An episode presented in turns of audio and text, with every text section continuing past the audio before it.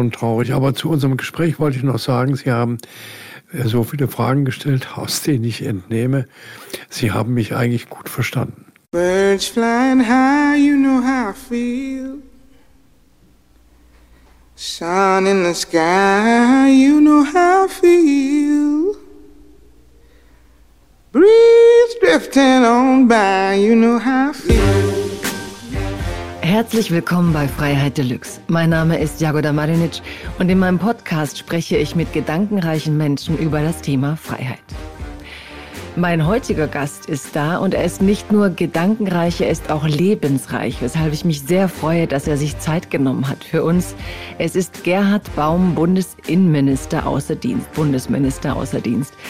Ich freue mich, denn Gerhard Baum ist eine der eindrucksvollsten historischen und aber auch lebenden Persönlichkeiten der Republik, der sich mit dem Thema Freiheit auseinandergesetzt hat. Auf verschiedensten Feldern als Minister, jetzt auch als Intellektueller, der ein Buch beigetragen hat, ein Appell zum Thema Freiheit. Er mischt sich ein, sei es in die Debatten über Datenschutz, sei es über das Verhältnis des Bürgers zum Staat, aber auch internationale Politik, Menschenrechte in Afrika. Gerhard Baum hat ein intellektuell reiches glückliches Leben, an dem er uns immer wieder teilhaben lässt. Ich freue mich sehr, dass er Gast ist bei uns. Herzlich willkommen, Gerhard Baum. Ja, ich freue mich auch. Bin gespannt, worüber wir alles reden werden.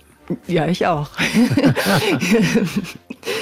ja, Sie sind ja schon sehr lange auf dieser Erde zu Gast und haben immer wieder von einer Nacht erzählt in Ihrem Leben. Ich gehe jetzt wirklich mitten rein ähm, die sie sehr geprägt hat und von der Sie auch sagen, durch diese Erlebnisse verstehe ich in gewisser Weise auch Menschen auf der Flucht. Sie haben die Bombennacht in Dresden überlebt.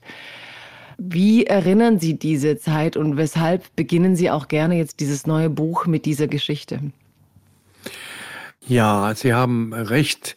Äh, ich bin ähm, einigermaßen erschrocken, wenn ich mir vor Augen führe, dass ich im 90. Lebensjahr bin, also bald 90 Jahre auf dieser Erde. Und das bedeutet natürlich, dass ich viele Phasen der letzten Zeit miterlebt habe. Und die erste war in der Tat die Nazizeit. Ich habe noch klare Erinnerungen an Dresden in der Nazizeit. Da hingen Transparente, ein Volk, ein Reich, ein Führer. Und äh, dann ging diese Stadt, die bis zum Schluss des Krieges unversehrt geblieben worden ist, in Flammen auf. Am 13. Februar 1945 gab es einen, einen großen Bombenangriff auf Dresden. Wir hatten vorher keinen und hinterher nicht mehr. Und dieser Bombenangriff hat mein Leben äh, zutiefst verändert. Äh, Sie müssen sich vorstellen, es war noch eine Art heile Welt. Ich ging zur Schule, es war Februar, Faschingszeit erinnere ich mich. Natürlich hatten wir den Krieg vor Augen, wir hatten auch das Kriegsende vor Augen. Mein Vater war nicht mehr da, er war eingezogen im Krieg in, in Russland. Äh, wir wussten, dass die Juden plötzlich aus, verschwanden aus unserer Umgebung. Also wir, wir hörten die Nazi-Parolen. Ich hatte den 20. Juli die, der Aufstand gegen Hitler, äh, das Attentatversuch miterlebt. Dann mussten wir uns als äh, Hitlerjungen, das waren wir damals zwangsweise, auf den Elbwiesen versammeln und äh, Gott danken, dass er den Führer verschont hat. Also ich musste Hitlers Lebenslauf in der Schule äh, auswendig lernen und solche Erinnerungen habe ich. Und äh, ich wurde ganz zum Schluss sogar noch zum Volkssturm äh, rekrutiert. Also äh, das war die, das letzte Aufgebot der Nazis, also die ganz Jungen und die ganz Alten in den Kampf zu schicken. Nun, diese Nacht hat mein Leben verändert. Wir gerieten in eine, ein Bombeninferno aus Brandbomben, die ganze Stadt brannte, es war heiß, äh, der Sauerstoff schwand, viele Menschen sind erstickt, es gab äh, Sprengbomben, die als Riesenkrater rissen, die Häuser zusammenstürzen ließ. Und auch unser Haus ging in Flammen auf. Und wir standen dann mit drei Koffern, die man vorsorglich ja immer gepackt hatte, irgendwo draußen und sahen, wie das Haus niederbrannte und um uns herum alles brannte. Und alles war weg. Wissen Sie, meine ganze sozialen Bezüge, die Klasse, die Schüler, die Freunde, die gewohnte Umgebung, alles war mit einem Schlag erledigt. Und ich habe das damals gar nicht begriffen, was das bedeutete. Meine Mutter mit ihren drei Kindern hat sich sehr schnell entschlossen, das zerstörte Dresden zu verlassen. Aber darf ich ganz kurz, Herr Baum, also der junge Gerhard Baum, Sie stehen diese Nacht mit diesen drei Koffern, wo die quasi wirklich immer, also einerseits sagen Sie behütet, immer noch gelebt, ne? Und andererseits ja den Vater verloren, andererseits die Koffer immer gepackt und dann stehen Sie da in dieser Nacht. Können Sie die Nacht beschreiben? Was war, war wie erinnern ja. Sie das? Der Vater ist erst äh, später äh, in Kriegsgefangenschaft gestorben. Aber äh, ja, das saß, man saß fassungslos da und ich, ich habe also gesagt, mein Gott, was ist das für ein Spektakel? Ich habe die Dimension, was da passierte, auch mit meinem Leben, mit dem Leben meiner Familie, meiner Mutter, habe ich gar nicht begriffen. Ja, Sie müssen wissen, wir hatten Koffer gepackt für den Ernstfall. Nicht? Das war, wenn Alarm, Alarm war, die, auch vorher ging man in den Keller mit den Koffern. Und die Koffer haben wir dann mit auf die rausgeschafft und saßen auf den Koffern und rundum brannten alle Häuser. Und wir hatten dann auch eine Rauchvergiftung und waren äh, zunächst mal ziemlich ratlos. Wir waren gerettet, aber das, das alles, was mein, meine Umgebung war, mein Zimmer, die Wohnung, das, das alles ging in Flammen auf. Und Ihre Mutter ist mit ihren drei Kindern dann an den Tegernsee. Sie sagten, Sie seien dann so das Großstadtkind plötzlich an diesem Tegernsee gewesen. Ja, ja, ja das war das? War, das war natürlich die Flucht. Dann, meine Mutter hat gesagt, ich ähm, möchte weg. Wir hatten Freunde am Tegernsee und dann haben wir uns auf den Weg gemacht, mühsam aus Dresden raus. Jemand hat uns mitgenommen und dann haben wir einen Zug erreicht und während der Zugfahrt wurde der Zug angegriffen von Tieffliegern, weiß ich noch.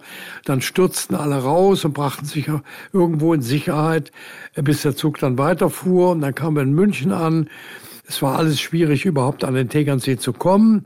Und dann waren wir plötzlich da. Es war friedlich, es war eine Idylle, es waren viele Lazarette, aber es war eine wirklich heile Welt und ähm, wurden eingewiesen in, in die Wohnung einer fremden Familie. Sie können sich vorstellen, welche Gefühle das bei dieser Familie ausgelöst hat, dass in ihrem Schlafzimmer plötzlich jemand anders war. Das war ja auch so damals, dass die Familien einfach gezwungen worden sind, die Flüchtlinge in ihren Wohnungen Natürlich. aufzunehmen, richtig? Ja, ja. Ne? Vorher waren wir in einem Lager, in Tegernsee gab es ein Fremdarbeiterlager, da wurden wir eingewiesen und dann in eine Wohnung und dann in immer neue Häuser, beinahe, beinahe rund um den See, bis wir dann ein endgültiges Quartier hatten. Wir haben dann also erstmal den Einmarsch der Amerikaner erlebt, weiß ich noch ganz genau, da hatten wir wahnsinnige Angst. Die Amerikaner haben kein Pardon gegeben. Wenn irgendwo Widerstand war, haben sie sofort mit Artilleriebeschuss äh, geantwortet und dann äh, kamen sie auf der Uferstraße in der Mitte die Panzer und dann die Infanterie und waren sehr freundlich und wir standen äh, nicht jubelnd, aber doch neugierig am Straßenrand und ähm, sahen zu, was da passierte. Und das äh, war natürlich, war alles weg. Die alten Nazis waren weg. Es gab ähm, kaum was zu essen. Es gab noch keine Lebensmittelkarten. Also man musste dann improvisieren, organisieren. Ich bin auf der Straße gelaufen später und habe geguckt, wo haben die Amerikaner Orangenschalen fallen lassen. Die habe ich nach Hause gebracht. Meine Mutter hat dann Marmelade gemacht, ohne Zucker. Wir haben die Zigarettenkippen gesammelt, der Amerikaner, haben sie aus dem Papier gelöst und dann wieder ein neues Papier und eingetauscht gegen andere Dinge. Also wir waren im hohen Maße dann darauf angewiesen, unser Leben selbst zu organisieren.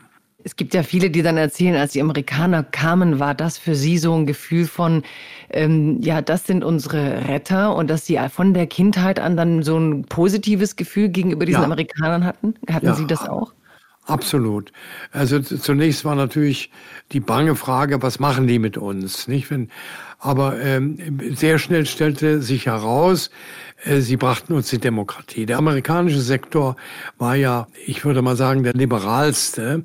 Und wir haben wirklich den Atem der amerikanischen Demokratie gespürt in allem, was dann passiert ist. Und das war sehr wohltuend. Außerdem haben sie uns versorgt. Es gab Schulspeisung. Ja, genau, Einmal am Tage bekamen wir eine warme Mahlzeit. Von den Amerikanern. Ja, und ja, Sie waren ja ein Junge. Ich meine, die, Sie waren, da denkt man ja nicht, die bringen mir die Demokratie. Wie haben Sie das denn gespürt, was die bringen? Doch, doch, wir haben schon äh, die Bedrückung. Es gab ja auch in der Endphase des Krieges, die wir da erlebt haben, gab es noch die alten Nazis, die Widerstand geleistet haben. Der Unterdrückungsmechanismus war ja im Gange und man spürte schon, der ist weg. Nicht? Mhm. Die Amerikaner sind keine Unterdrücker, die Abweichler mit dem Tode bestrafen. Nicht? Also gegenüber in Wiese sind Ärzte, die den Ort äh, übergeben wollten, so von der SS sofort erschossen worden. Nicht? Und der Ort, Ort wurde am nächsten Tag übergeben. Mhm. Also diese, diese Bedrückung des Naziregimes, die äh, wich spürbar. Und ich war natürlich der Großstadtjunge und war plötzlich einem ganz anderen Umfeld, nicht? Also ich äh, bekam irgendwo eine Lederhose und ich fuhr mit meinem Freund jeden Tag in einem Ruderboot über den See. Wir ruderten über den See bei jedem Wetter, Wind und Wetter, Schnee und Eis und Sturm und Nebel in die Schule. Das hätte man mir mal in Dresden sagen sollen, dass das über Nacht auf mich zukommt. Dass Sie da im ländlichen Raum sozusagen aus Ihrer ja, Sicht. Man sammelte Himbeeren im Wald und Pilze und machte aus Brennnesseln Spinat oder aus äh, irgendwelchen Gräsern Salat, natürlich ohne Öl ohne Butter. Das Leben äh, musste wirklich improvisiert werden. Meine Mutter brachte eines Tages ein Pferd mit, muss ich vorstellen. Und äh, wir haben sie dann gefragt, was machst du mit dem Pferd? Und da hat sie gesagt, das wird jetzt hier geschlachtet. Da hatte sie einige Leute, wir wurden weggeschickt, wir Kinder. Und dann haben wir immerhin für einige Zeit Sauerbraten gehabt. Mhm. Und wie war die Familie, bei der Sie wohnten? Das waren mehrere Familien. Zum Schluss hatten wir dann, ja gut, es waren, waren also eingesessene Leute. Zum Teil gab es ja noch viele alte Nazis, gerade auch am Tegernsee. Die gab es dann auch später in der Schule, die neu gegründet worden ist. Da gab es also richtig noch Nazi-Lehrer, äh, die uns behindert haben, als wir eine Gedenkfeier für den Versuch Hitler zu beseitigen. Am 20. Juli wollten wir eine Auf 1948 eine Feier in der Schule machen, wurde uns vom Lehrerkollegium untersagt. Muss man sich mal vorstellen. Wäre heute ja überhaupt nicht vorstellbar. Aber Sie sagten ja, die Bombennacht in Dresden, die hat Ihnen ja als Kind so dieses Sozialleben weggenommen, Ihr Milieu, Ihr, Ihr Umfeld. Und gleichzeitig, als die Amerikaner dann am Tegernsee, als sie denen begegnet sind, sie hatten nicht das Gefühl, die haben aber Dresden zerbombt. Also sie haben nicht. Nein, nein, nein. Nee? Also die Kriegsschuldfrage und äh, das ist, lag weit von mir. Es gibt Dresdner, die bis heute wehleidig sind und den Eindruck erwecken, als seien sie die einzigen Kriegsopfer. Nein, nein, dies, diese Ressentiments hatte ich überhaupt nicht. Aber ich hatte prägende Erlebnisse in Dresden. Ich sah also Hunderte und Tausende von Toten aufgetürmt zu hohen Leichenbergen, die dann auf Scheiterhaufen auf dem Altmarkt verbrannt wurden. Also der Eindruck von den toten Kindern, Frauen, vor allen Dingen aus den Flüchtlingszügen im Bahnhof, vor dem Bahnhof. Jedes Mal, wenn ich heute in Dresden ankomme, kommen die Bilder wieder. Also diese entsetzliche Zerstörungskraft des Krieges ist mir da vor Augen gekommen. Also wenn man heute sowas erlebt, geht man hinterher in ärztliche Behandlung, posttraumatische Symptome zu bekämpfen. Dazu hatten wir damals überhaupt keine Zeit. Wir mussten unser Leben organisieren. Ich hatte nicht damals Zeit, wenn ich das mal so sagen darf, so eine richtigen Pubertät Pubertät. Ich musste meiner Mutter helfen. Ich frage mich das ganz oft, weil die haben, Sie haben ja recht, heute geht ja dann jeder sozusagen auch wegen kleinerer Erlebnisse in, in Behandlung, was ja auch gut ist, wenn man merkt, der Mensch braucht Hilfe. Aber wo haben, hat Ihre Generation das hingesteckt? Ich meine, man muss ja auch funktionieren können, weil heute können ja viele dann auch gar nicht mehr funktionieren im Alltag. Aber Sie und Ihre Generation, viele, aber jetzt reden also, wir über Sie, äh, es, hatten die Kraft. Die Notwendigkeiten sich in diesem Nachkriegsdeutschland einzurichten, waren so drängend, dass wir gar keinen Gedanken daran verschwendet haben. Sie müssen sich vorstellen, meine Mutter war dann Kriegerwitwe. Sie hatte nichts gelernt. Sie war eine Tochter russischer Emigranten, die sehr reich waren. Man äh, hat diesen Mädchen keinen Beruf auf den Lebensweg mitgegeben. Sie musste eine Existenz aufbauen, um uns ernähren zu können.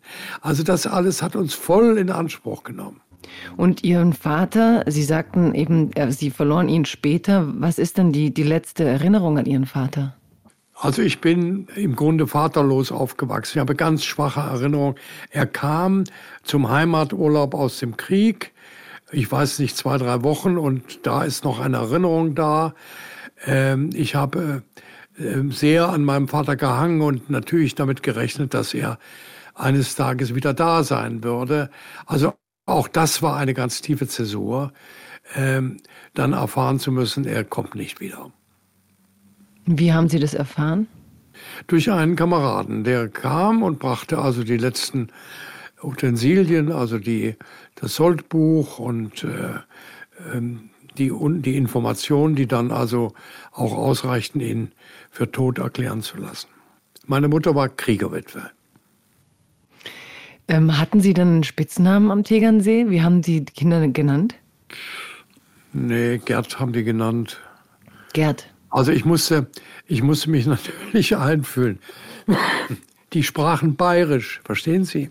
Ja. Ich habe, ich habe eine Zeit lang ganz gut bayerisch reden können, wie ich auch vorher sächsisch reden konnte. Auch heute noch, wenn ich mich einübe. Aber äh, ich kam in eine Zone, in einen Bereich, wo also bayerische Traditionen galten, die bayerische, der bayerische Dialekt. Man ging natürlich in die katholische Kirche. Wenn Gottesdienst war, ging ich mit den Klassenkameraden in die katholische Kirche. Die evangelische war irgendwo weit weg. Also ich bin auch irgendwo geprägt worden von, von bayerischer Mentalität und die Kontakte zu einigen überlebenden Schulfreunden sind so eng wie nie. Interessant. Also der Großstadtjunge Gerd aus Dresden fühlte sich bei den Bayern dann doch ganz wohl, ging aber dann auch als Katholik, also als nicht katholisches Kind in die katholische ja, Kirche. Ja, Freundschaft fürs Leben geschlossen. Ja, ja, mhm. Ich muss sagen, es gab sehr viel Selbstverantwortung, die damals gefragt war. Und wir waren auch in einem Raum, um das mal ganz deutlich zu sagen, wo moralische Maßstäbe brüchig waren. Man nahm, was man konnte. Also wir haben Äpfel geklaut, wir haben Holz geklaut, um heizen zu können. Wir haben im Winter bitter gefroren, der See war zugefroren, da fuhren die Autos drüber, so kalt war das. Und wir lebten dann am Haus, das ein Sommerhaus war, mit heißen Ziegelsteinen im Bett, damit wir im Bett einigermaßen warm waren. Ja, ich habe das einmal in einem Interview, haben Sie so ganz schelmisch gelacht, als Sie sagten, Sie seien irgendwann mal beim Schwarzfahren erwischt worden. Und ich habe schon gemerkt, Sie hatten irgendwann mal auch eine Phase, wo Sie so kleine, solche äh, kriminelleren Energien hatten, die Sie vielleicht mochten. Ja, ja. Die kommt dann ja, aus ja. dieser Zeit. Mhm. Also wir kamen an einer Bäckerei vorbei, erinnere ich mich noch an Tegernsee, der war äh, war die Türen offen, der, der Bäcker war nicht mehr zu sehen, da stand ein Sack, Sack Zucker, haben wir mitgenommen. Ne? Man nahm, was man kriegen konnte. Ja, und Sie hatten ja auch Hunger. Also man wusste ja auch nicht, wann man wieder was kriegt oder wann wieder was vor den Händen liegt. Und Sie haben dann äh, Freundschaften geschlossen und auch einen sehr ähm, besonderen Lehrer getroffen. Ja, das war ein absoluter Glücksfall in meinem Leben, von dem ich heute noch zehre. Der hat mein Leben sehr stark äh, beeinflusst, in die richtige Richtung gewiesen. Das war ein Privatgelehrter, der an der Schule angestellt war. Der hatte alle seine Bücher da und ich bin von ihm eingeführt worden in die Literatur, in die Malerei, in die bildende Kunst, in die Philosophie, in die Nationalökonomie und in die Politik. Das heißt, meine wichtigsten ersten Impulse habe ich auch von ihm bekommen. Und er hat mich damals auch äh, mit Thomas Mann bekannt gemacht und wir haben in den Nächten, hat er vorgelesen, die, die Novelle Tonio Kröger, erinnere ich mich noch. Und wir haben dann, er hat einen Brief empfohlen an Thomas Mann als Reaktion auf dessen Roman Dr. Faustus, der mit dem deutschen Schicksal sich befasst. Warum ist es zu dieser Katastrophe gekommen? Was ist da im deutschen Wesen? Und da habe ich Thomas Mann einen Brief geschrieben, äh, zustimmen zu seiner Analyse und voller Sorge, wie das an Deutschland weitergehen würde. Und Thomas Mann hat dann geantwortet. Und wir haben auch mit dem Nationalökonom Röpke äh, korrespondiert. Ich habe damals Eugen Kogon gelesen, die ganze Literatur, mit der äh, die Nazizeit aufgearbeitet wurde. Der Mann war ein, ein, ein bekennender Gegner des Naziregimes und äh, ähm, auch äh, im Randbereich des Widerstands. Das alles hat mir unglaublich gut getan und mich für mein Leben geprägt.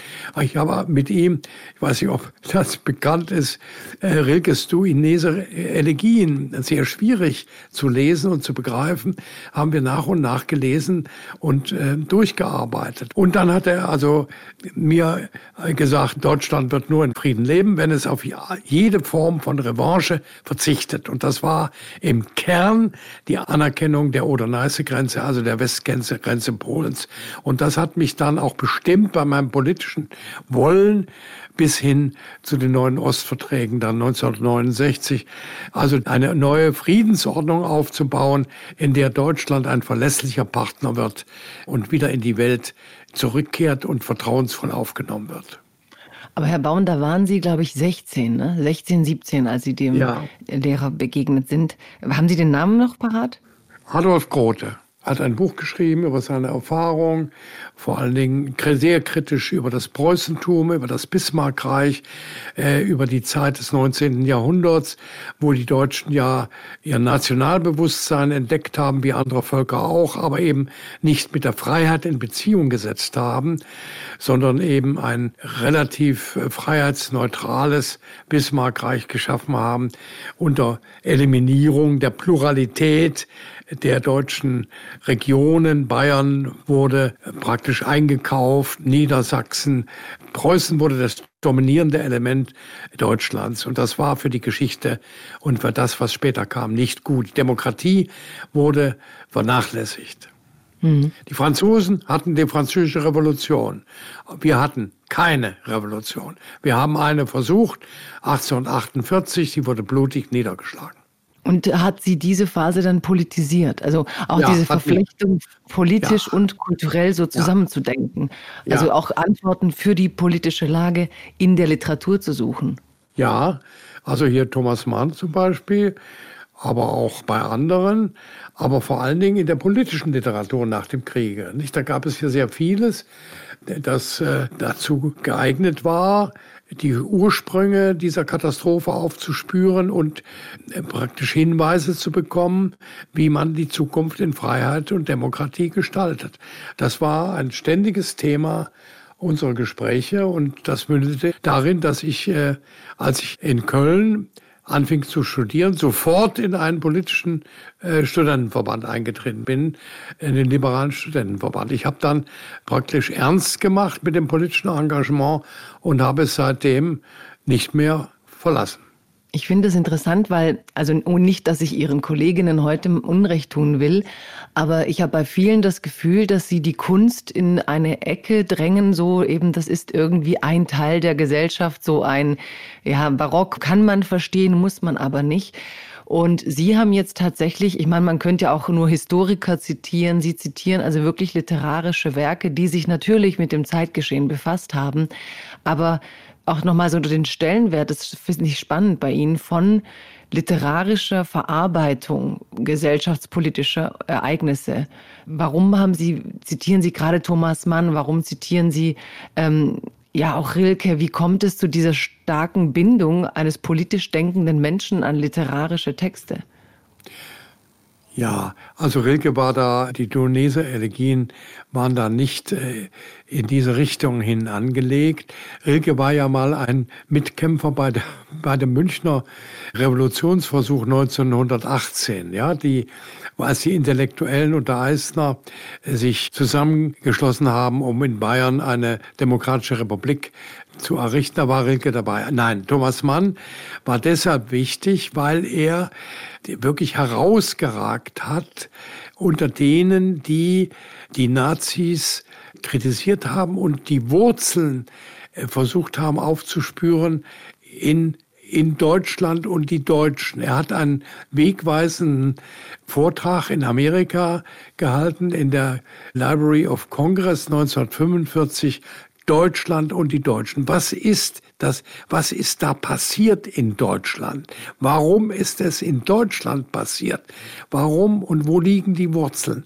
Und das hat mich fasziniert. Und dann gab es von ihm Ansprachen über BBC, deutsche Hörer während des Krieges noch, wo er die Deutschen zur Demokratie gemahnt hat und äh, das Hitlerregime heftig kritisiert hat und auch äh, die, die KZ-Gräuel und alles andere Widerwärtige, also Deutschland und die Deutschen. Also er war für mich ein prägendes Vorbild, auch wenn er in früheren Zeiten in den Betrachtungen eines Unpolitischen von diesem Demokratieverständnis noch entfernt war. Davon hat er sich später distanziert. Es wird Sie vielleicht freuen zu hören, dass das Thomas Mann Haus äh, in Los Angeles jetzt genau diese Rede nochmal zum Thema gemacht hat und gegenwarts, also zeitgenössische Autoren gebeten hatten, Stellung zu nehmen über diese Texte. Also dass gerade dieser Text auch heute wieder Gegenstand ist von Debatten und ähm, Autoren gebeten werden, sich damit auseinanderzusetzen. Ja. Also ich durfte auch, deswegen habe ich es präsent und finde es eben so interessant, dass dieser Bogen von Ihnen als äh, junger Gerhard Baum zu meiner Generation so ein Text relevant bleiben kann. Das ähm, finde ich sehr aber, schön, ja. Ja, das dachte ich mir, dass Sie das vielleicht freut. Also Sie haben ihm dann einen Brief Darf ich noch was sagen? Darf ich noch was sagen zum Thomas Mann Haus? Ich habe das Thomas Mann Haus 1900 1973 besucht bei einer politischen Reise, die ich als parlamentarischer Staatssekretär im Innenministerium gemacht habe und habe dort den deutschen Generalkonsul getroffen und dann sind wir gemeinsam zum Thomas Mann Haus gefahren, in dem ein Arzt wohnte.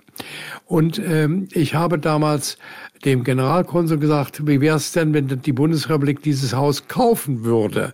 Dann könnten Sie zum Beispiel darin wohnen und nicht ein teures Haus mieten müssen. Oder man könnte mit dem Haus etwas anderes machen. Da bin ich zurückgekommen, habe das hier angeregt, aber das Echo war null. Also der Finanzminister wollte das nicht. Und erst jetzt ist das ja gelungen. Im Weimar am Pazifischen Ozean. So hat man ja diese Zeit gesehen. Weimar, also die deutschen Intellektuellen, eine Vielzahl von Schriftstellern, Künstlern, Filmleute in Kalifornien, Weimar am Pazifik. Ja, es freut mich jetzt wiederum, dass Sie da so früh schon dran waren. Und ich stelle mir trotzdem, ich erlebe ja Ihre Leidenschaft für das geistige Leben. Das hat Tradition. Ich stelle mir aber vor, ich frage mich auch, wie das so entstanden ist, denn ich sehe so einen 16-jährigen Gerhard Baum vor mir, wie Sie am Tegernsee sind, Thomas Mann lesen, was ja damals unzählige Jungs wahrscheinlich gemacht haben und Mädels. Und dann schreiben Sie Thomas Mann und sagen, ich stimme überein mit Ihrer Analyse. Ist ja auch ein großes Selbstbewusstsein als Junge und aber auch so eine große, so ein großes Bedürfnis nach einem Austausch mit einem Intellektuellen. Ja. Also wie erklären Sie sich das in sich? Wo kam das her? Das war eine, eine Reaktion, die spontan kam.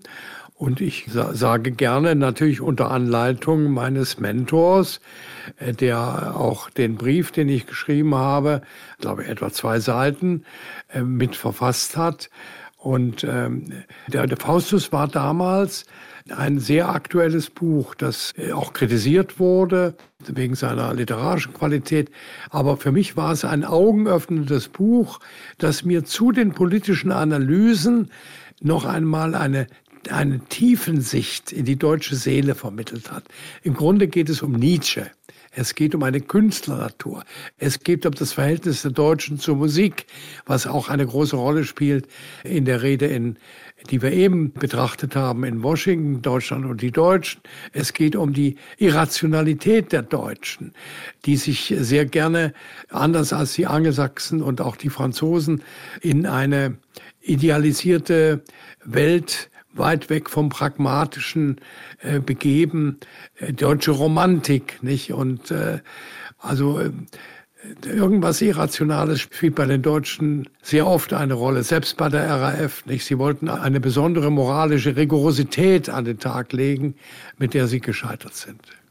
Das Irrationale und was ich auch interessant finde, und das stimmt ja bei diesen Texten, man sprach immer von einer deutschen Seele, man hat die auch analysiert. Finden Sie, dass das irgendwie auch ein bisschen unzeitgemäß geworden ist? Also, dass wir es heute nicht mehr so wagen, in diesen nationalen, kulturellen Kategorien Analysen zu machen? Also, dass es heute schwieriger ist, ohne gleich in deutsch-nationale ähm, Ecken zu kommen, überhaupt so eine Analyse zu machen? Also ist es ein bisschen nicht mehr äh, aus der Mode gekommen? Ich liebe diese Texte, also diese Behauptung ohne soziologische Mittel in der heutigen Form haben ja Menschen nachgedacht darüber, warum sind Deutsche so wie Deutsche sind, warum sind Franzosen so wie Franzosen sind. Heute verbucht man sowas dann eher unter eine Art nationalistischer Völkerkunde. Also man möchte gar nicht mehr so denken. Glauben Sie, dass da was verloren gegangen ist oder dass es auch wichtig ist, über solche spezifischen ähm, Bedingungen nachzudenken und dass das Nationale eben doch nicht ganz zufällig ist? Also es ist etwas geblieben von dem, was ich eben erwähnt habe. Also das Völkische. Da ist etwas geblieben und wenn ich mir vor Augen führe, was damals eine wichtige Lektüre für uns Jüngere war, Ralf Dahndorfs äh, Buch 1966 über die deutsche Demokratie. da hat er analysiert das Verhältnis der Deutschen zur Freiheit. Und das war nicht so eindeutig. Also es gibt einen Rest bei mir eines Urmisstrauens äh, im Hinblick auf die Deutschen und ihr Verhältnis zur Freiheit. Ich will äh, überhaupt nicht in Zweifel stellen, dass wir eine erfolgreiche Demokratie aufgebaut haben, hinter der die große Mehrheit unseres Volkes steht. Aber es gibt eben immer wieder diese Affinität zu dem anderen Deutschland. Nicht? Also die Nazis haben für sich in Anspruch genommen, für Deutschland zu sprechen. Und jetzt gibt es wieder eine Gruppierung, die in Anspruch nimmt, die eigentlich Deutsch zu sein. Was heißt denn Deutsch sein? Was heißt heute Vaterland? Was heißt in unserer Gesellschaft mit Einwanderern umzugehen. Etwa 20 Prozent, glaube ich, sind Einwanderer. Wir sind eine Anwanderungsgesellschaft. Wir sind in einem Europa mit offenen Grenzen. Wir sind weltoffen. Ohne Weltoffenheit überleben wir nicht. Wir können nicht zurück zum Stammesfeuer und äh, uns wieder einigeln in der deutschen Besonderheit. An Deutschland soll die Welt genesen wir kapseln uns ab. Nein, wir haben eine große Verantwortung. Und dieser Verantwortung stellt sich eben ein Teil der Deutschen heute nicht und versucht Zuflucht zu nehmen zu diesen völkischen Hinterlassenschaften, die äh, irgendwo nicht totzukriegen sind. Also man fragt sich ja, wie ein Land mit einer, so einem schrecklichen Verbrechen des Holocaust überhaupt noch Rassismus, äh, wie da Rassismus äh, da, da sein kann. Wo kommt das her, dass man andere äh, Farben, andere Religionen, Minderheiten verachtet? Wir haben eine, eine Form der Systemverachtung inzwischen. Die Demokratie wird verachtet, ihre Spielregeln werden verachtet, die Meinungsfreiheit wird bestritten, die gäbe es an für sich nicht mehr und die Parteien werden mit Misstrauen überzogen. Also alles sind demokratiefeindliche Tendenzen, die Widerhall finden bei einem Teil der Bevölkerung. Und das ist jetzt nicht erst Covid, das ist Covid transportiert diese Mentalität. Es war ja schon die Flüchtlingskrise.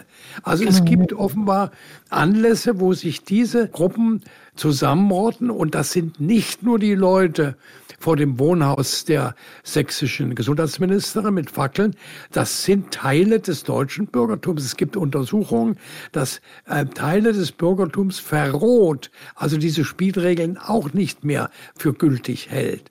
Und das ist die eigentliche Gefahr, dass eine äh, schweigende Duldung stattfindet, eine äh, Affinität zu diesem Denken. Nicht unbedingt, dass das alles neue Nazis sind, aber dass sie keine Überzeugung überzeugten Demokraten sind.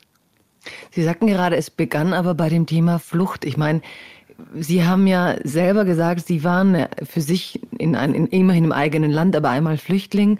Und dann kam auch, haben Sie sich sehr eingesetzt gegen die Aushöhlung des deutschen Asylrechts. Und dann kam 2015, womit rechte politische Kräfte in Deutschland nochmal sehr viel Aufwind erfahren haben. Haben Sie das so kommen sehen? Also so wie Sie sagen, eigentlich müsste ein Land, das einen Holocaust erlebt hat, doch wirklich anders äh, gewappnet sein. Und es gab auch lange die Theorie, dass Deutschland das Land sein wird, wo die rechten Kräfte eben nicht ins Parlament kommen. Wir waren ja lange in Europa ein Parlament ohne rechte Kräfte. Ja, aber und dann waren Sie da. Und haben Sie das so kommen sehen oder haben Sie gedacht, wir sind besser gewappnet? Na gut, Sie waren schon nach dem Kriege da, nicht? Eine Partei ja. wurde sogar eine Nazi-Partei verboten. Sie ja, waren meine, in den Landtagen und 1969 wären Sie beinahe an den Bundestag gekommen. Dann mhm. hätte es keine sozialliberale Koalition gegeben. Sie waren schon da. Aber dass Sie so nachdrücklich jetzt in Erscheinung treten mit dem Rechtsextremismus, das ist neu.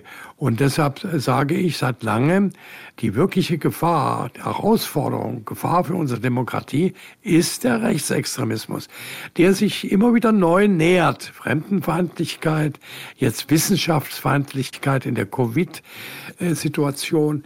Also das Irrationale spielt eine Rolle und dahinter immer den Anspruch, äh, wir äh, vertreten die richtigen Deutschen. Mhm. Und, und, und, und, und wir verteidigen die Demokratie. Ne? Also ja, sie verteidigen ja Demo diejenigen, die die Demokratie mit Füßen treten, äh, verteidigen sie plötzlich. Das ist ja auch absurd. Nicht? Also ja, ja.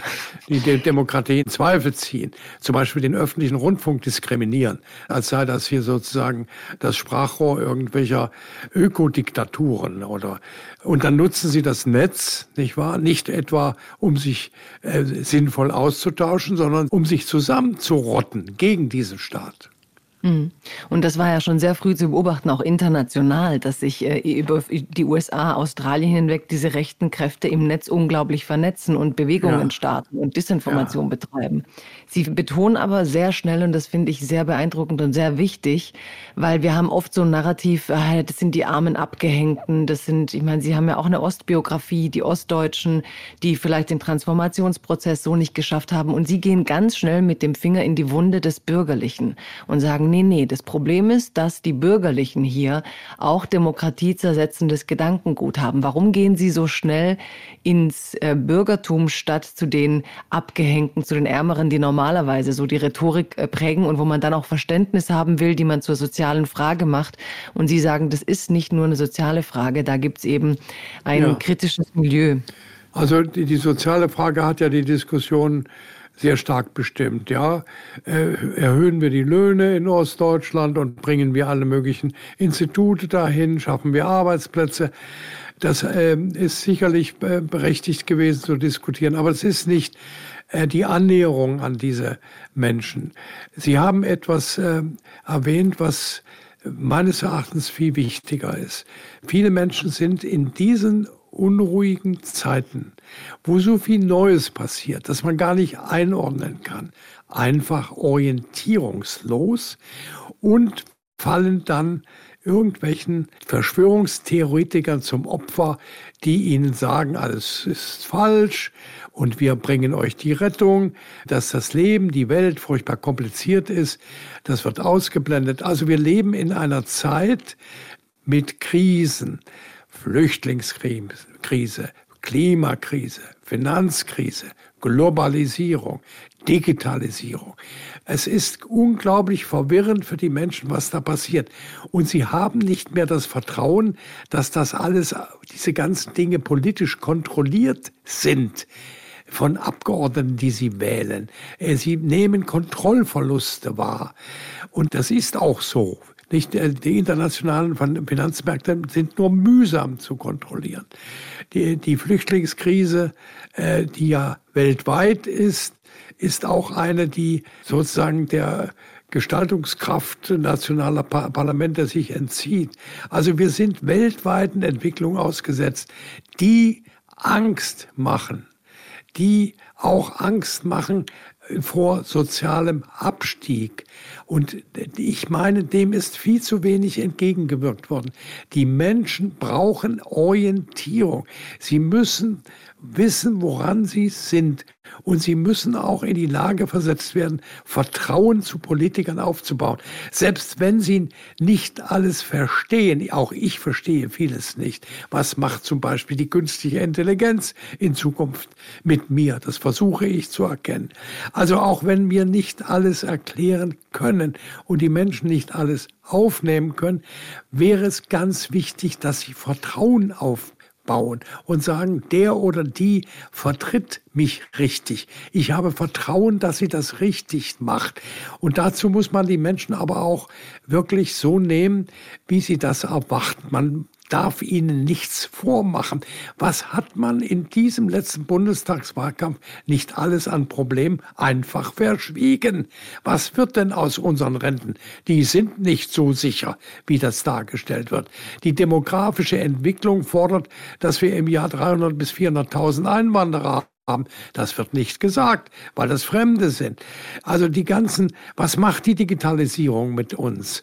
Diese, diese Hackerangriffe, die Milliardenschäden verursachen oder äh, der Angriff auf unsere Privatheit, Milliardendaten von Ihnen, von mir werden weltweit gespeichert, verwertet, gegen uns ins Spiel gebracht. Man spürt unseren Gefühlen nach, unserem Einkaufsverhalten, unseren Meinungen.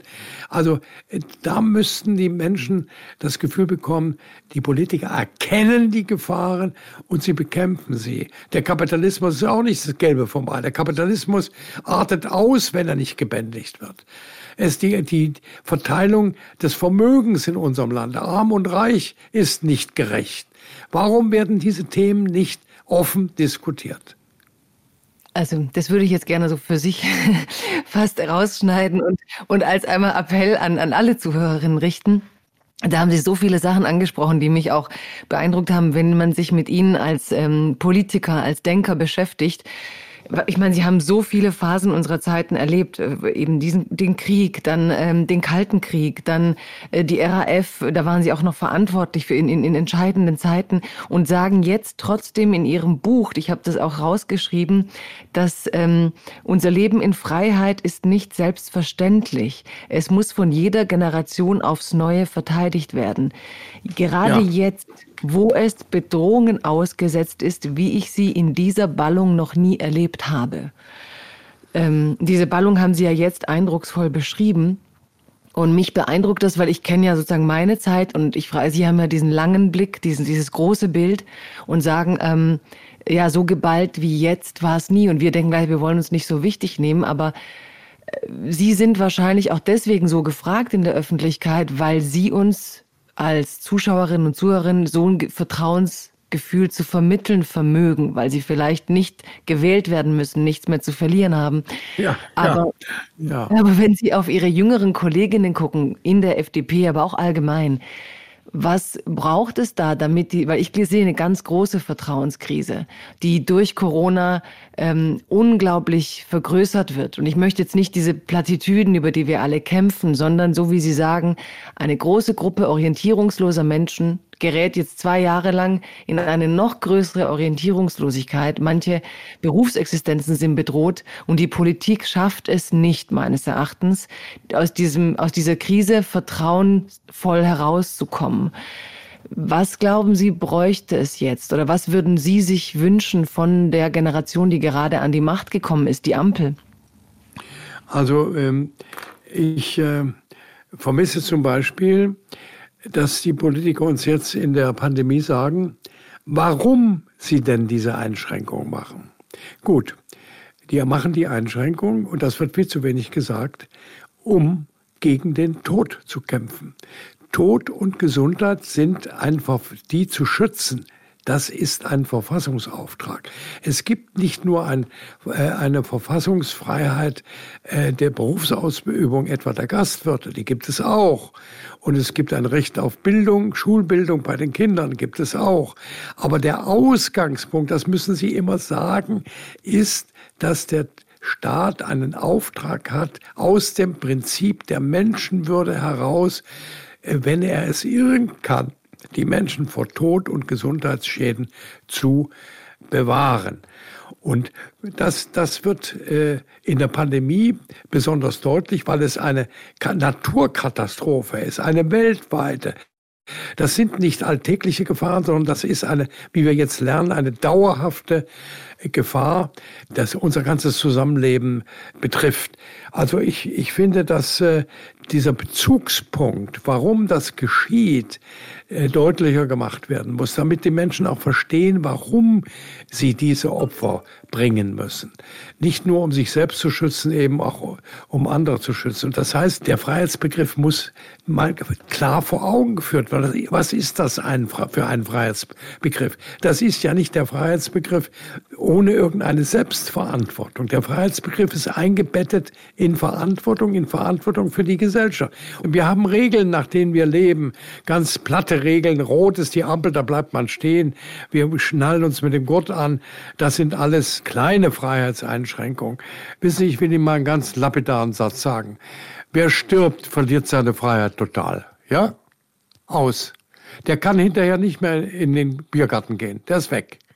Um das zu vermeiden und zu vermeiden, dass die Ärzte entscheiden müssen, wer überlebt und wer überlebt nicht, weil wir nicht genügend Betten haben. Diese Situation müssen wir vermeiden und daran sind wir ja. Nicht, ich kenne einen Krebspatienten, der auf seine Operation wartet seit Wochen, weil die, die Stationen belegt sind. Keine Pfleger da sind. Das ist die Situation, mit der uns, wir uns befassen. Und ich, ich sehe, dass äh, eine Großteil der Menschen nach den Umfragen das auch für richtig ansieht. Ein nicht geringer Prozentsatz hält es nicht für ausreichend. Kommt noch hinzu. Ja, aber die Freiheitsdebatten, die damit einhergegangen sind, die muss man doch auch wieder irgendwie einfangen. Und ja, welche, welche Strategien haben wir dafür? Und es wirft, also wir haben diese Seuche und mit diesen Argumenten des Lebensschutzes zum Beispiel, wenn wir Freiheitsfragen stellen, müssen wir doch andere Fragen genauso angehen. Also nein, wir müssen, nein, nein, müssen wir nicht. Nein, nein, Lebensschutz hat einen Lebensschutz. Er hat eine überragende Bedeutung in der Verfassung. Ja, ich sage Ihnen ja. Wer, wer das Leben verliert, der verliert alles. Ja, genau. Nicht? Und mit dem Argument würde mich interessieren, warum wir eben, deswegen meine ich auch andere Lebensbereiche, äh, wenn wir zum Beispiel sehen, wie viele Lungenkrebskranke unsere Umweltverschmutzung mit sich bringt. Ja, ein Beispiel. Ja, also, ja, ja das meine ich. Bitte, bitte, ich. bitte nicht ausweichen. Wir haben es jetzt mit einer hochgefährlichen, international verbreiteten Seuche zu tun. Und es sind viele Menschen auch in meinem Umkreis inzwischen erkrankt und lange erkrankt. Das ist ja nicht so, dass sie mit dem Leben davon kommen. Das ist eine andere Situation, als dass man das Rauchen möglicherweise verbietet. Wenn wir der Seuche nicht Herr werden, werden wir hier in eine Katastrophe kommen. Das haben wir bisher vermieden.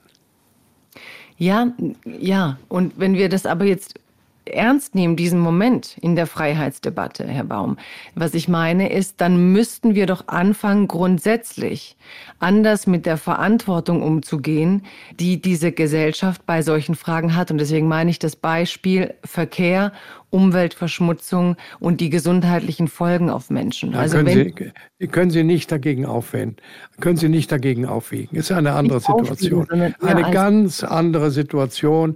Wir haben es mit Grundrechtseingriffen in einer Krise zu tun, die, die wir bisher nicht erlebt haben. Und das können Sie mit anderen Gefährdungen nicht. Äh, und auch hier kann der Staat ja was tun.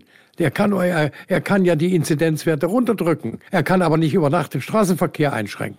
Geht aber warum nicht? nicht? Aber das wäre eine Frage. Ja, machen Sie das mal als Politiker. Legen Sie mal in Köln den Straßenverkehr zu. Da gibt es eine Revolution. Leute kommen nicht mehr zum Arbeitsplatz.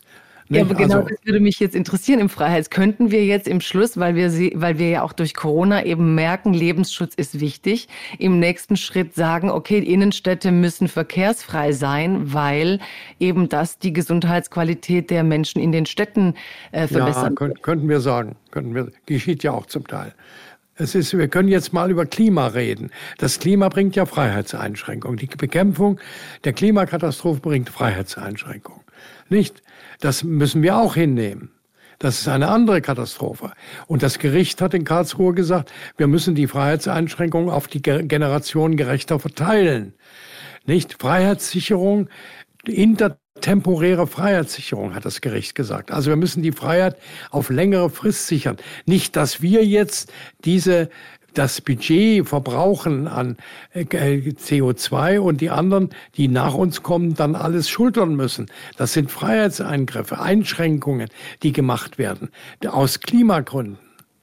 Ja, und genau darauf wollte ich hinaus. Ich glaube, da haben sich mich im ersten Moment ein bisschen auf dem falschen Fuß verstanden.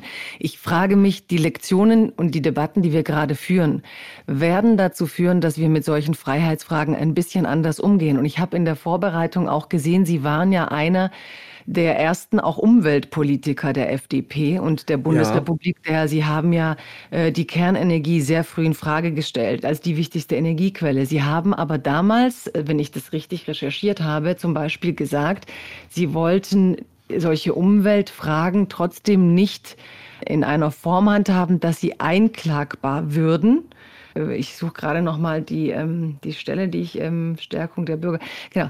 Also, wie soll ich sagen, ich habe in der Vergangenheit gelesen, dass Sie gerade beim Thema Klima vor 30 Jahren, aber wir lernen ja alle, ich, ich, ob Sie das noch erinnern, sagten, dass Sie es schwierig fänden, wenn man sowas vor Gerichten einklagen könnte, weil sich ja dadurch Einschränkungen der Freiheit ergeben würden. Erinnern Sie diese Nein. Phase? Ja, ja, also das ist eine ganz andere Diskussion. Das ist die Frage, wer entscheidet eigentlich? Die mhm. Parlamente mhm. entscheiden oder die Gerichte. Und da ist meine Meinung, die Parlamente entscheiden. Wir haben damals den Katalysator eingeführt beim Auto. Jeder Auto hat heute einen Katalysator, um bestimmte Schadstoffe rauszubringen. Das müssen sie per Gesetz machen und dürfen nicht warten, bis Gerichte ihnen sowas aufzwingen. Das müssen, müssen die frei gewählten Abgeordneten tun. Und das war mein Petitum. Und übrigens, ich bin der letzte Umweltminister, den die FDP je hatte. Nee, ich mhm. war Bundes, als Bundesinnenminister, Bundesumweltminister. Ich sehe noch eine Karikatur von mir in der Süddeutschen. Da stehe ich auf einem Autodach mit einem Schild, umgeben von rauchenden äh, Auspüffen von Puffen von Autos, stehe ich auf dem Auto und, und mit einem Transparent rettet unsere Städte jetzt. Das war 1980, ja. Mhm. Also ich habe mich da sehr ins Zeug gelegt und die FDP hat ja dieses Feld dann sträflich vernachlässigt. Sie hat, sie hat das Ministerium aufgegeben, sie hat äh, meine Politik aufgegeben und Umweltschutz spielte keine Rolle. Ich freue mich, dass jetzt in der neuen Koalition die Elemente sozial, ich bin ein Sozialliberaler, sozial, ökologisch und liberal zusammengeführt werden. Das kann allen drei Parteien nur gut tun. Ja, und das ist auch faszinierend, weil sie wirken, also wenn man ihr, ihr Leben und ihr politisches Arbeiten nachverfolgt, tatsächlich fast wie ein Vorläufer dieser Ampel. Also viele ja. ihrer Ideen damals sind jetzt ähm, Politik oder das, was jetzt umgesetzt werden soll. Und deswegen interessiert mich auch ähm, die, diese, diese Veränderung eben, wie so wie sagen, Sie wollten äh, die, die sauberen Innenstädte. Und wir erleben ja auch da, dass wir es äh, Jahrzehnte später eben überhaupt nicht geschafft haben, Städte weniger äh, schmutzig zu haben, Autos aus den Städten rauszuholen. Und das ist ja auch eine ganz große Freiheitsdebatte. Und wir haben ja jetzt eben beim Thema Klima diese, dieses Gerichtsurteil, das Sie gerade erwähnt haben, wo man den jungen Generationen auch juristisch Recht gegeben hat, dass sie eben ein Recht haben auf ihre Freiheit, sich eine Zukunft ja. auf diesem ja. Planeten denken zu dürfen. Glauben Sie, dass eben im Verhältnis zu vor 30 Jahren, wo Sie zuständig waren für das Thema Umwelt, dass sich das auch tatsächlich verändert hat, wie Sie da mit der Freiheitsfrage umgehen würden heute, aus heutiger Sicht? Weil wir ja unwiederbringlich den Planeten zerstören wenn Sie einem Kraftwerk, was wir damals ge äh, gemacht haben, auferlegen, die Großfeuerungsanlagen mit Filtern zu schützen, ist das eine staatliche Anordnung. Da gibt's keine Freiheit. Wenn, da, da haben wir gesagt, das ist notwendig und äh, Umweltschutz geht vor Eigennutz, war unsere Devise. Wir hatten ja einen Bericht vor Augen. Das ist ein äh, sehr guter Slogan für die heutige Zeit. Umweltschutz geht vor Eigennutz oder alles geht vor Eigennutz, ja. Ja, wir hatten damals den Bericht des Club of Rome vor Augen, der uns sehr vieles vorhergesagt hat, was wir dann zum Teil verhindert haben, aber zum großen Teil eben nicht verhindert haben. Also die Umweltkatastrophe war da, aber das Bewusstsein hat sich nie danach entwickelt. Bis wir angefangen haben, 1971 in dem ersten Umweltprogramm der Republik, die FDP nämlich, äh, die, das Umweltthema überhaupt zum Thema zu machen, gab es, der Rhein war eine Kloake, muss ich vorstellen. Es wurden Rathäuser gebaut und festhalten, aber keine Kläranlagen. Es hat ein Umdenken gegeben, das dann äh, wieder in Phasen abgeklungen ist und jetzt Gott sei Dank wieder in voller Blüte ist. Das Denken nämlich an die Unversehrtheit unseres Planeten, den wir zerstören und an den Einklang mit der Natur. Es geht ja nicht nur um Klima, es geht um Artenschutz, es geht um das Wasser, es geht um Überdüngung der Boden, über Böden, um Massentierhaltung. All diese Dinge hat ja diese Gesellschaft relativ klaglos hingenommen. Das ist schlimm. Wenn wir die Freiheitsdebatten sehen jetzt, dann kommt ja die vermeintlich ähm, liberale Position dann, ja, Freiheit ist aber kein Tempolimit, Freiheit ist, ich darf eben Eigennutz durchleben, ich will, nicht nur Eigennutz, sondern Eigenlust äh, Eigenhedonismus, das ist eben meistens so der Freiheitsbegriff. Ja, ja. Also der Freiheitsgedanke der FDP muss überdacht werden. Das heißt, sie sind äh, in einer Weise misstrauisch gegenüber notwendigen Eingriffen des Staates, gegenüber Schutzaufgaben des Staates. Ein Elektroauto ist natürlich was anderes als ein Abgasauto mit Diesel oder Benzin. Also, und da wollen sie nicht regeln. Die FDP ist regelungsfaul. Das darf aber nicht sein. Bestimmte Regeln, auch gerade im Umweltschutz, sind ja gerade dazu geeignet, Innovation zu schaffen. Wir haben Regeln vorgegeben und dann hat die Technik die Regeln auch erfüllt. Es gab Innovation, es gab effizientere Motoren und andere Industrieanlagen. Es gibt äh, um, Umweltprodukte, die, die auf dem Markt sind. Die Leute kaufen sie. Also das ist ein Umdenken, aber das ist sehr schwer. Wir sind eine, eine Nation von Autofahrern. Machen Sie doch mal was. Und außerdem sind wir noch in einer Weise von der Autoindustrie abhängig wirtschaftlich, die über, vollkommen übertrieben ist. Vollkommen und hochgefährlich. Von China sind wir abhängig. Großen Teil vom chinesischen Markt. Wenn Sie so reden und wenn ich mich zurückerinnere an den Wahlkampf, den vor allem Christian Lindner geführt hat, wie ging es Ihnen denn? Also er hat ja eigentlich auf diesen traditionellen Ent, also ja, Freiheitsbegriff gesetzt auf eben bloß keine Einschränkungen vom Staat, Freiheit für die individuelle Selbstverwirklichung, für die eigene ökonomische ja, Fortentwicklung. Ja. Ähm, und Sie sind, wie Sie sagen, einer der, äh, der ja, sozialliberalen Vordenker der Partei. Ist es nicht für Sie komisch zu sehen, dass ähm, er mit diesem Freiheitsverständnis aber eines der besten Ergebnisse für die FDP eingefahren hat? Ja, das muss man analysieren. Er hat, was mich besonders beschäftigt, ist der hohe Prozentsatz, was ich sehr erfreulich, bei den Jungwählern, Erstwählern, 23 Prozent. Warum haben die Grüne übrigens in der gleichen Prozentzahl und FDP gewählt? Was erwarten die? Steckt da ein, ein Freiheitsdenken drin? Das muss man mal genauer analysieren. Ah, das sind ja nicht äh, äh, Interessengruppen, so wie Hoteliers oder selbstständige Handwerker, die also ihre wirtschaftlichen Interessen vertreten.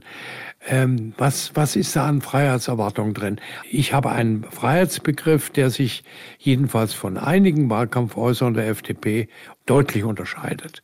Der Staat hat Schutzaufgaben und er sichert durch diesen Schutz die Freiheit. Er zerstört sie nicht, er sichert sie. Hm. Und was ist Ihre Vermutung, warum die jungen Leute die FDP gewählt haben? Das ist wahrscheinlich eine, gibt ja Analysen, eine Mischung.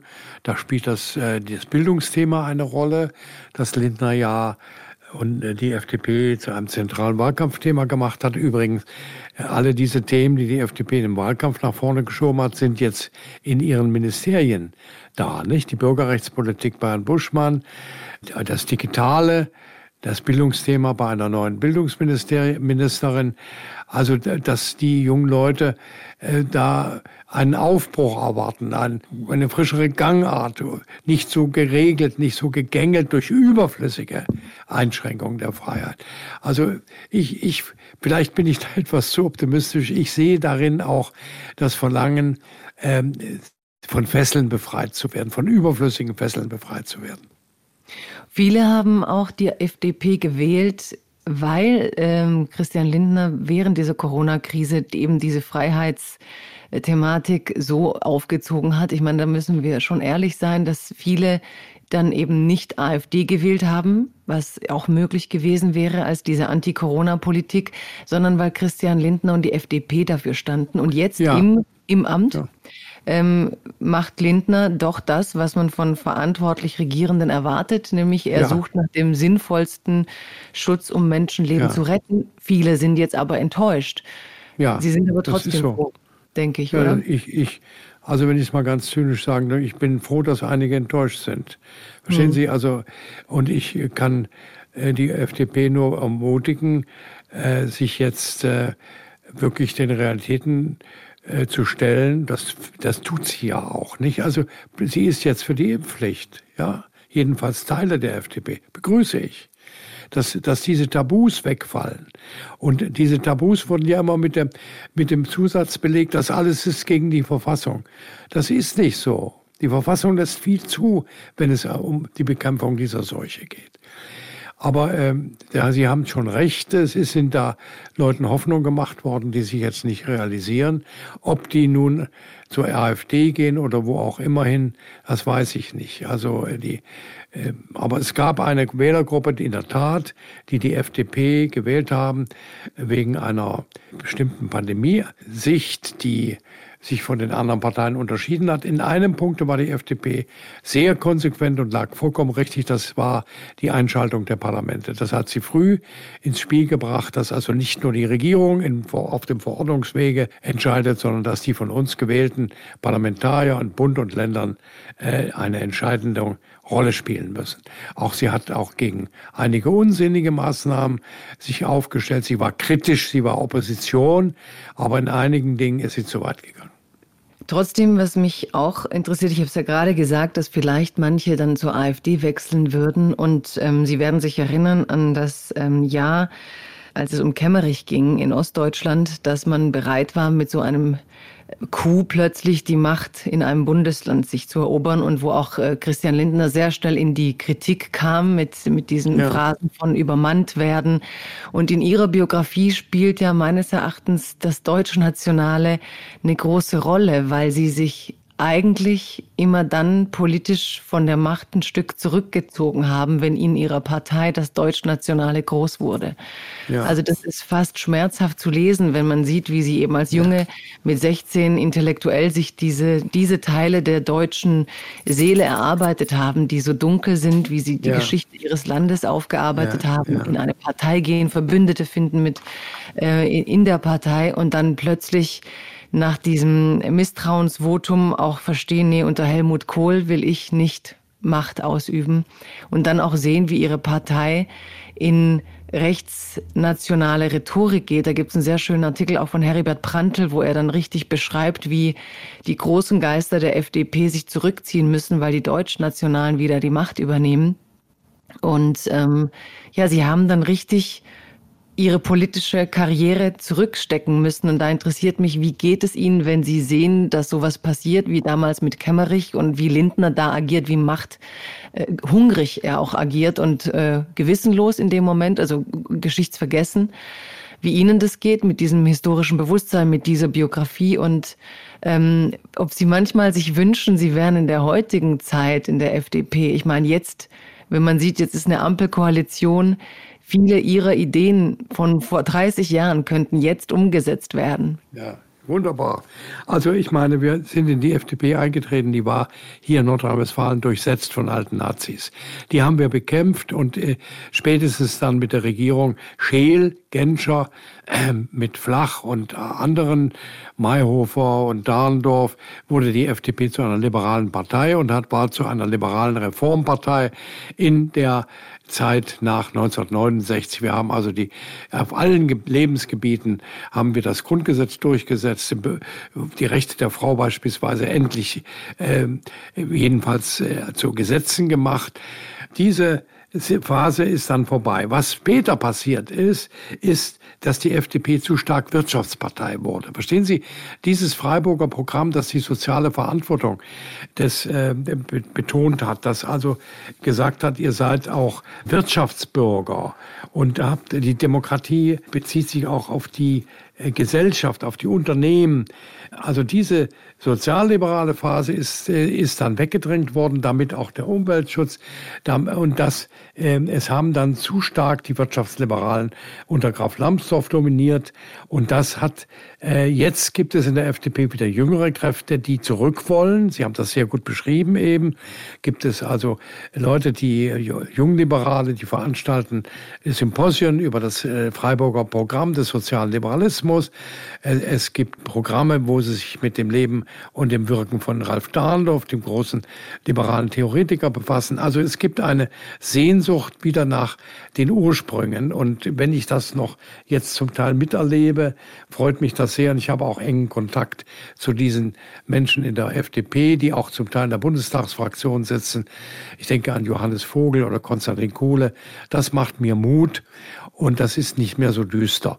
Ich möchte noch einen Aspekt, wenn Sie erlauben, einfügen, einen Freiheitsaspekt, der mein Leben erfüllt. Beispielsweise am heutigen Tage habe ich zwei Zugkonferenzen in Kulturpolitik gemacht. Ich bin Land, der, Vorsitzende des Landeskulturrats NRW und in der Pandemie kümmere ich mich jetzt um die Absicherung, um Überbrückung für die selbstständigen Künstlerinnen und Künstler. Das ist eine unserer Hauptthemen. Eine Kulturpolitik, die den Strömungen in der Gesellschaft gerecht wird, den neuen Entwicklungen aber eben jetzt in der Pandemie vor allen Dingen die Sorge, dass einiges wegbricht, dass Existenzen kaputt gehen, das nimmt mich sehr in Anspruch.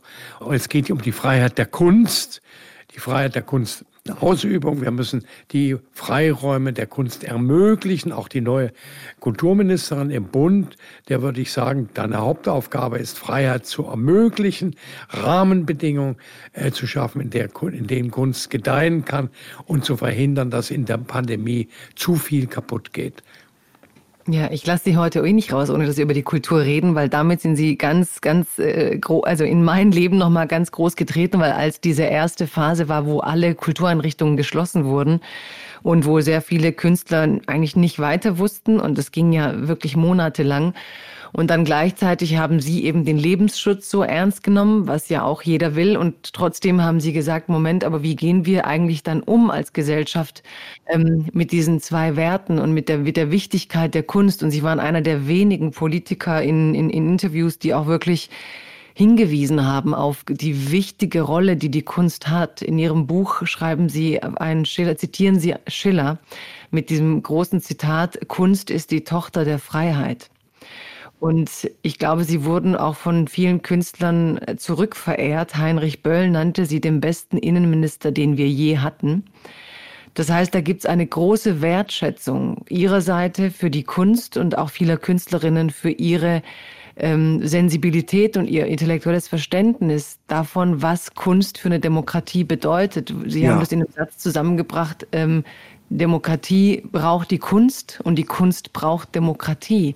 Ja. Also das ist ähm, eine wirklich ungewöhnliche Nähe in Deutschland für mich. Wenn Sie mich fragen, was ist deutsche Seele ist, dass Politik sich gerne technokratisch gibt. Ja. Und, ja. und dass Sie da fast eine poetische ähm, ja, Verehrung auch für die Künste haben und ihre Wichtigkeit sehen und auch verteidigen in diesen Zeiten. Ja, also ich habe großen Respekt vor der schöpferischen Kraft äh, der Kunst großen Respekt, auch vor der, die scheitert. Verstehen Sie das? Das ist ja mit drin. Bei der Förderung äh, müssen wir auch den Mut haben, das Anstößige, dasjenige, das abstößt, das nicht zunächst nicht verstanden wird, äh, fördern. Wir müssen äh, uns bewusst sein, dass wir hier mit Minderheiten zu tun haben.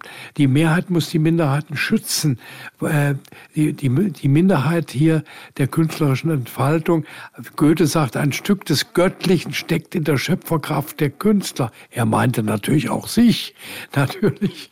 Aber das äh, müssen wir respektieren, muss auch die Mehrheitsgesellschaft respektieren. Auch wenn sie nie in ein Konzert mit zeitgenössischer Musik geht, muss sie begreifen, dass das wichtig ist, dass das für die Entwicklung der Gesellschaft wichtig ist. Die Gesellschaft würde veröden ohne die künstlerischen Kräfte im Theater, in den Museen, in, äh, im Film und wo auch immer sie auftreten. Ich habe das ja alles, Sie haben das erwähnt, in meinem Buch beschrieben. Können wir alles heute nicht trotz einer so langen Zeit erörtern? Äh, ich habe ein Buch geschrieben, Freiheit, ein Appell. Da kommen all diese Aspekte, die Sie hier nennen, zur Geltung. Also ich wundere mich, dass wir, wir könnten noch anderthalb Stunden reden. Ja, ich glaube ich auch.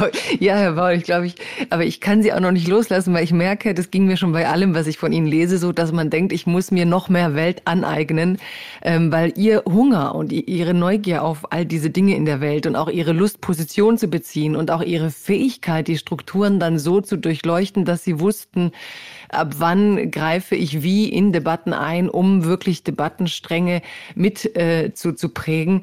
Ähm, was hat Sie so angetrieben? Ich meine, woher, ich meine, was mir auffällt, wenn ich das sagen darf, ist vielleicht auch so eine Generationensache. Unsere Generation redet ja viel öfter über sich. Sie reden wirklich oft über die Dinge und die Welt. Und ist das vielleicht auch eine Kraft? Also, dass man ähm, tatsächlich seine ganze Energie so fokussiert und wie so ein Strahl, um diese Welt zu begreifen, verwendet, statt so sich zu verheddern wie so ein kleiner Tausendfüßler und sich selber zum Organisieren zu kriegen. Was treibt Sie? Woher nehmen Sie diese Kraft?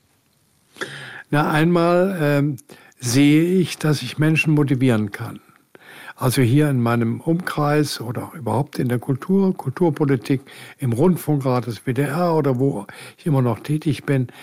Ich gebe Anstöße und die werden aufgenommen. Also es ermutigt mich, dass ich etwas bewirken kann. Ich dränge mich nicht vor, aber ich mische mich manchmal ein. Manchmal sage ich mir, verdammt nochmal, überlasse das doch den Jüngeren, aber ich mische mich eben dann doch ein. Also jetzt hat beispielsweise ein, ein sehr renommierter Staatsrechtler, Christoph Möllers, einen Artikel geschrieben über die Unterschiede zwischen Liberalen in den, bei den Grünen und bei der FDP. Mit dem stimme ich nicht überein. Was mache ich? Ich habe mich gestern Abend hingesetzt und einen Artikel geschrieben. Mal sehen, wer den nimmt. Also ich, ich fühle mich herausgefordert auch und bin unheimlich neugierig, was um mich herum passiert, etwa in der digitalen Welt, aber neugierig auch, was künstlerische Produktion angeht, Schau in Schauspiel, Musik, was Literatur. Das ist für mich Lebenselixier, nicht? Und äh, wahrscheinlich halte ich mich noch einigermaßen gut, weil ich dieses Lebenselixier habe, neben dem meiner Frau.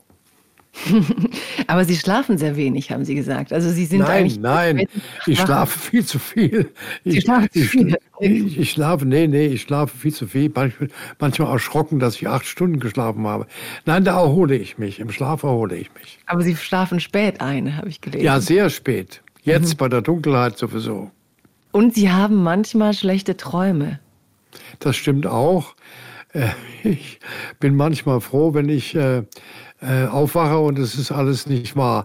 Aber es gibt, äh, wahrscheinlich ist, das, hängt das mit dem Alter zusammen, eine, eine Mischung von aktuellen Themen, die einem im Kopf rumgehen und längst, längst vergessener Themen, die irgendwo im Gehirn lagern und die verbinden sich dann zu einer merkwürdigen Szenerie.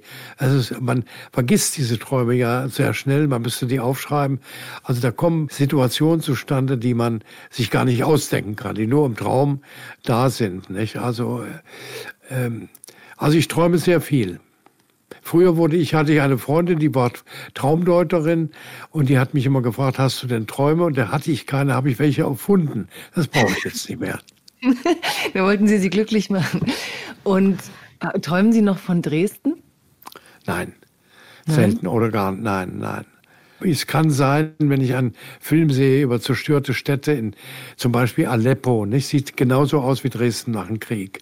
Und kein Mensch hat hier Verständnis, dass, dass wir doch nachfühlen können. Wir, die alten Dresdner können doch nachfühlen, auch die jetzigen, was mit ihrer Stadt passiert ist. Und dann könnten sie etwas freundlicher sein zu den Flüchtlingen aus Aleppo. Mhm. Aber mit ihrer, wenn Sie sagen, das Lebenselixier, und ich meine, Sie haben auch den, den, den, den, den Segen, das Glück, was, was auch immer das ist, dass Ihr Geist einfach so wach bleibt und auch alles noch verarbeiten kann in dieser immer schneller werdenden Zeit. Und trotzdem wissen Sie ja, dass, ähm, also wir sagen, wenn man jung ist, motiviert einen ja vielleicht, dass man weiß, es ist, ist, man baut damit eine Karriere auf oder man will damit irgendwas. Ja, ja. Bei Ihnen ist ja die Zeit immer weniger, wenn ich das so sagen ja, darf. Ja. Natürlich. Und wie ähm, arbeiten Sie manchmal gegen diese Zeit an dann?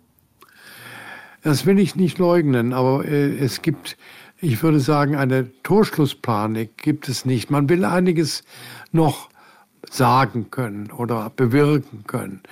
Aber dass da ein übermäßiger Druck entsteht angesichts des äh, nahen Lebensende, würde ich nicht sagen. Aber ein bisschen schon. Und Goethe hat mal von der vorschwebenden Zeit gesprochen, als 80-Jähriger. Also eine Zeit, die nicht mehr durch Karriere bestimmt ist, durch bestimmte Dinge, die Pflicht bedeuten. Eine vorschwebende Zeit. In der befinde ich mich jetzt. Goethe hat übrigens aus der vorschwebenden Zeit noch was Tolles gemacht, nämlich Faust II geschrieben. Nicht? Das mache ich nicht, kann ich gar nicht.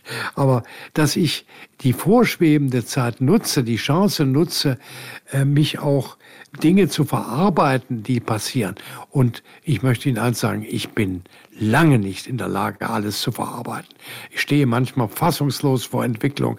Hier türmen sich die Berge von ausgeschnittenen Zeitungen, wo ich Artikel alle nochmal lesen muss.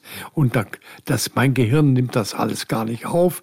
Die, ich merke, die, Fassungs, die, die Fassungskraft meines Gehirns hört so, was Neues angeht, so um 15 Uhr auf. Dann äh, habe ich so viel gelesen, dass ich das erstmal ordnen muss. Ja, aber ich glaube, manche haben bis 11 Uhr nicht mal so viel Fassungsvermögen wie Sie dann um 15 Uhr. Aber das ist schon in Ordnung. Ähm, Sie sagten aber einmal, dass Angst ist die Feindin der Freiheit oder die gefährdet sie zumindest. Wenn Sie das aufs Private beziehen, also wenn man jetzt Angst hätte davor, dass es ja enden muss, das Leben, wie geht man Also es ist immer die Angst allgemein, die Lebensangst, die die Menschen haben, die ganz handgreiflich ist, in vielen Fällen aber nicht wirklich ist. Die Abstiegsängste sind äh, äh, zum Teil übertrieben, aber es gibt wahrscheinlich auch äh, keine solche Aufstiegshoffnung, wie die früheren Generationen das hatten. Wir müssen uns äh, bescheiden schon angesichts der äh, Notwendigkeiten, den Klimawechsel zu gestalten. Also äh, es gibt Ängste, die berechtigt sind, äh, aber ich gehe davon aus, dass man die Ängste bekämpfen muss. Ein Leben ohne Risiko bedeutet die Freiheit nicht zu leben. Wir sind frei geboren, sagt Hannah Arendt, um frei zu leben.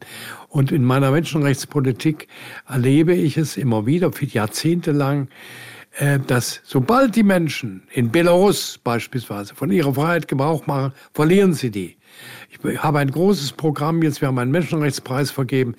Äh, ich habe eine Menschenrechtsstiftung, meine Frau und ich, an die russischen, belarussischen Oppositionellen. Ich war ja war viele, viele Jahre in der Welt unterwegs in Sachen Menschenrechten. Und das ist ein Thema. Übrigens, das nächste Buch, was ich schreibe, hat den Titel Menschenrechte. Sie haben gerade die Angst nochmal, wir müssen nochmal an die Angst, weil wir haben über die deutsche Seele und ein weltweit bekannter, berühmter Begriff ist the German Angst. Also ja. Angst ist ja eines der großen Gefühle der deutschen Kultur.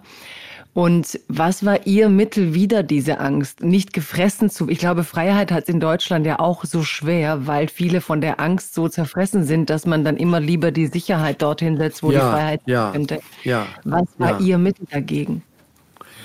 Na gut, also mein Leben ist bestimmt von einem, vom Freiheitsethos. Nicht? Wir haben die Freiheit bekommen durch die Alliierten, die uns befreit haben. Wir haben uns nicht selbst befreit.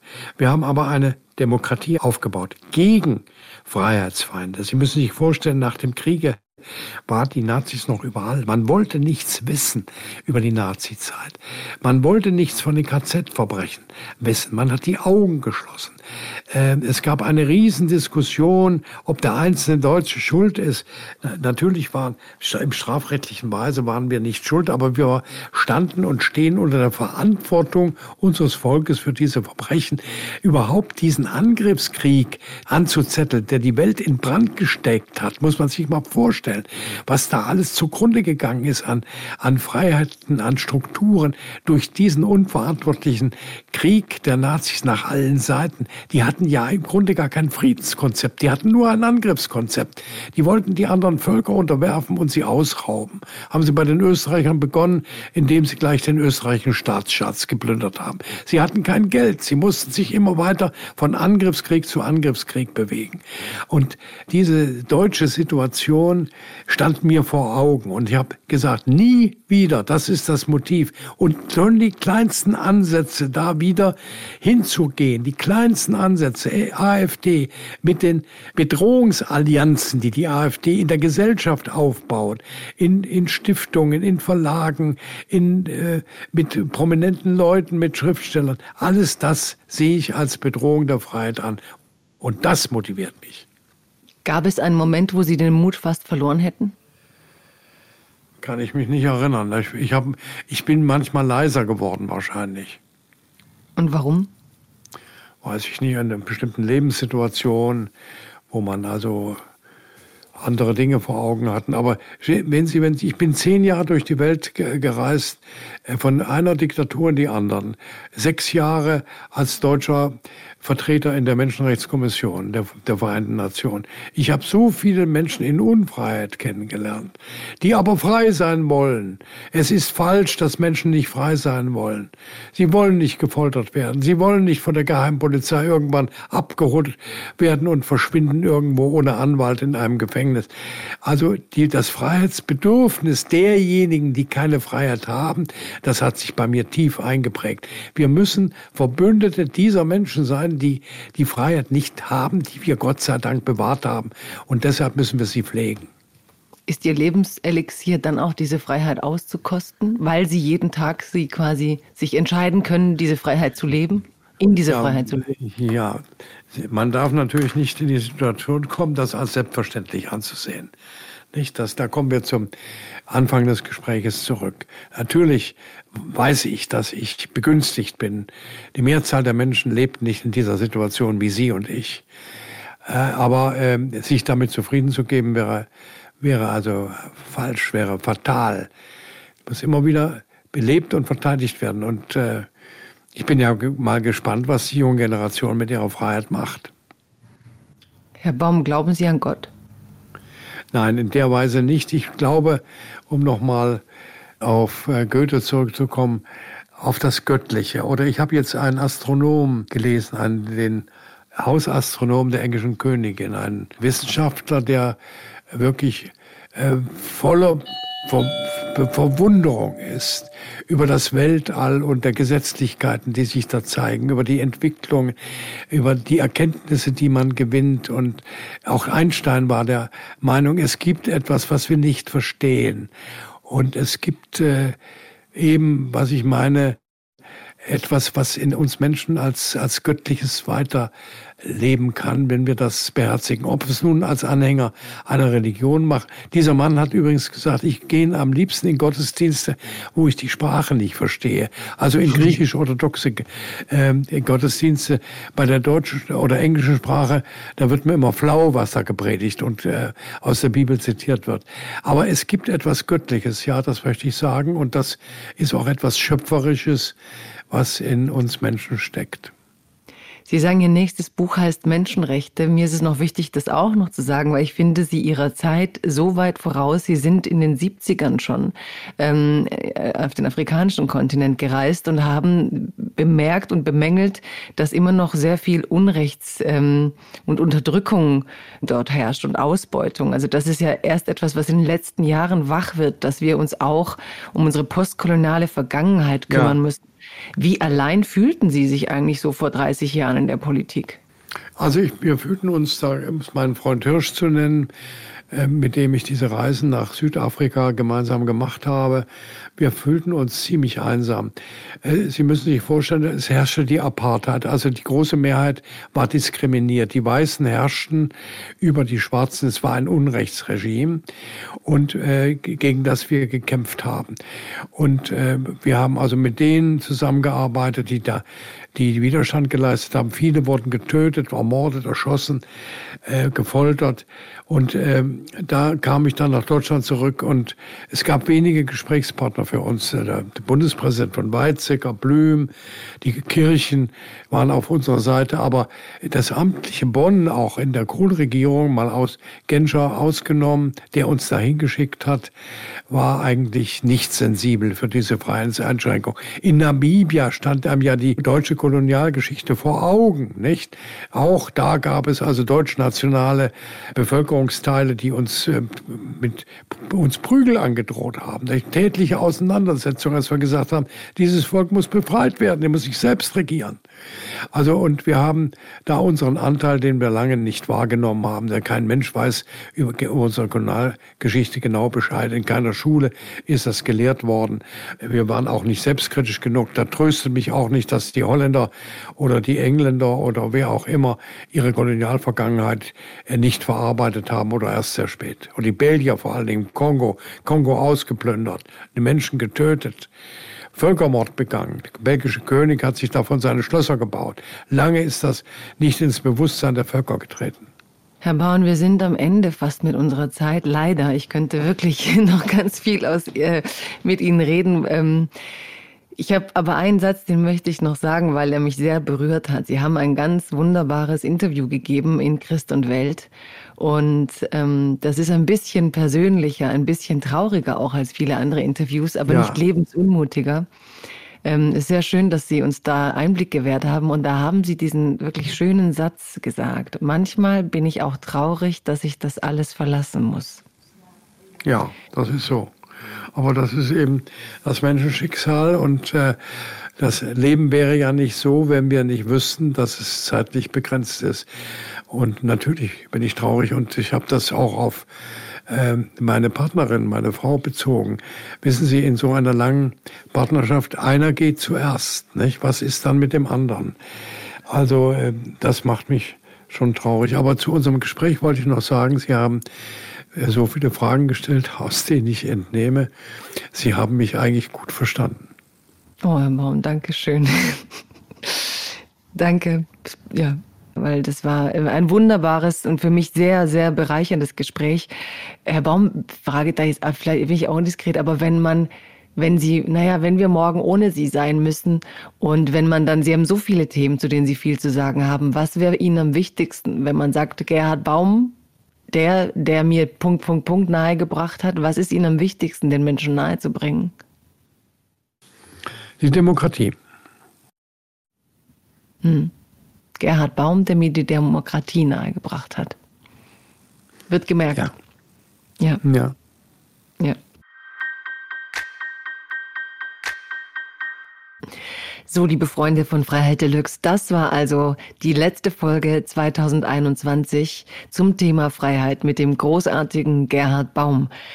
Ja, ich bin sehr berührt, weil ich auch die Ehre hatte, sage ich jetzt fast schon, mich einfach im Vorfeld mit seinen Texten zu befassen, mit seinen Interviews. Und ich finde, er ist eine Ausnahmestimme, aber ich fand auch immer seine Freunde in dieser FDP, vor allem Hildegard Hambrücher und ihn, bemerkenswerte Figuren, weil sie in Deutschland Freiheit mit so vielen anderen Themen verwoben haben und eben nicht so dieses Klein-Klein meiner persönlichen ähm, Entwicklung und meines persönlichen Reichtums. Ich finde, es ist ein Mensch, von dem ich sehr dankbar bin, dass er bis ins hohe Alter so klar ist und uns so viel von diesen Geschichten mitgeben kann.